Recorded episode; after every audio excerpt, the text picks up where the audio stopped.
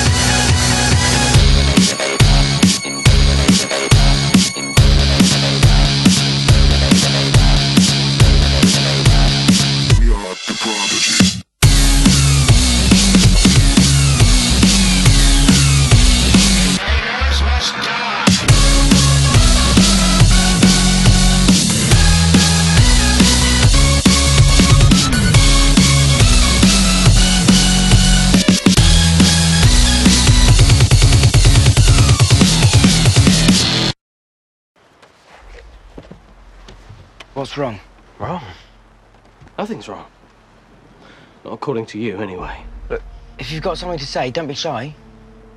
Spit it out. All right, I'll spit it out.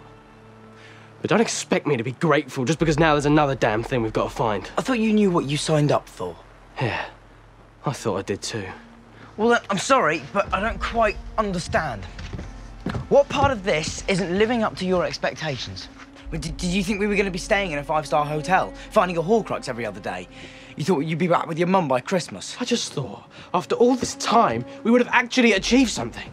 I thought you knew what you were doing. I thought Dumbledore would have told you something worthwhile. I thought you had a plan. I told you everything Dumbledore told me. And in case you haven't noticed, we have found a Horcrux already. Yeah, and we're about as close to getting rid of it as we are to finding the rest of them, aren't we?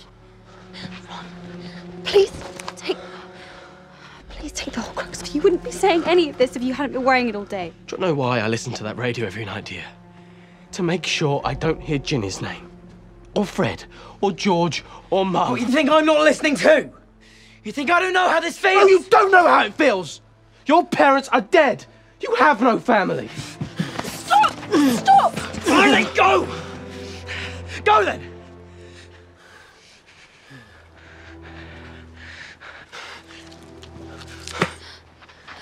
Ron.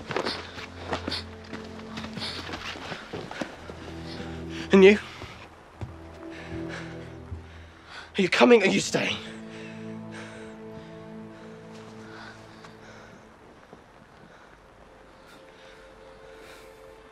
Fine. I get it. I saw you two the other night. Ron, there's, there's nothing. Ron,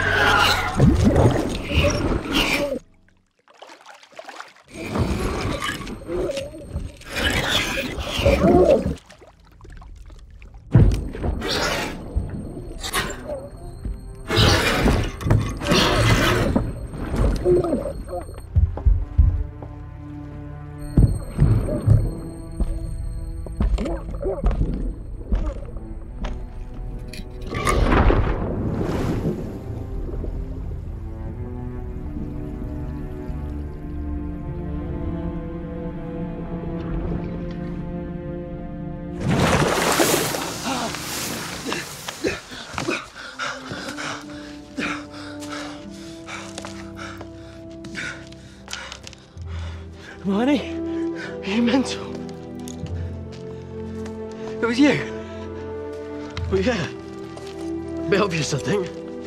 And you cast the doe as well, did you? No, I thought that was you. No, my Patronus is a stag. Right, yeah. Antlers.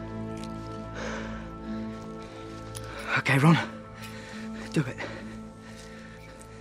I can't handle it. Nothing affects me more than it affects you and I'm Hermione. All the more reason. No, I can't. Then why are you here? Why did you come back?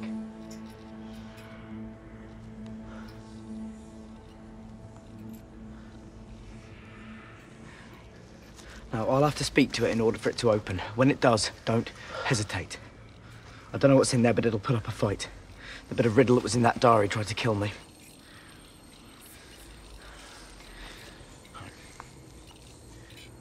One,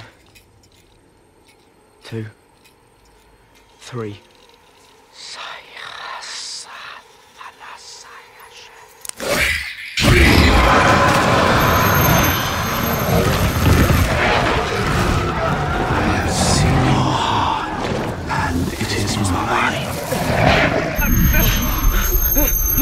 I have seen your dreams, Ronald Weasley. And I have seen your fears. Least loved by your mother who craved a daughter. Least loved by the girl who prefers your friend.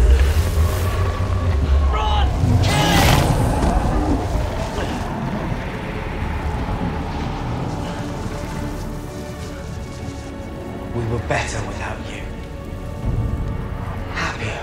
without you. Who could look at you compared to Harry Potter? What are you compared with the chosen one? Your mother confessed she would have preferred me as a son. What woman would take you? You are nothing. Nothing. Nothing compared to him.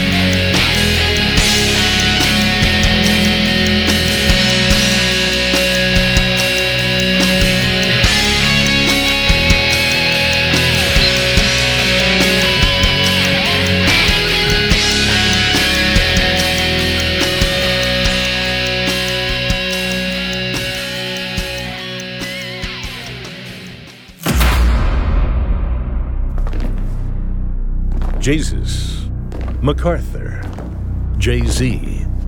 The great ones always return. And when they do, one thing's for sure their hair will be perfect. We haven't seen you in a while, America. You haven't changed a bit. I've got liquor breath, and I want to be your friend.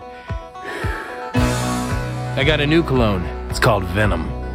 It's pretty much 100% snake venom. Happy Easter! No, Brick. You need to say something fun about the movie. We're all saying a, a little individual thought, a little, almost like a little fun catchphrase. Always make sure the parents are around if you hug a child. Just say hello. Hello.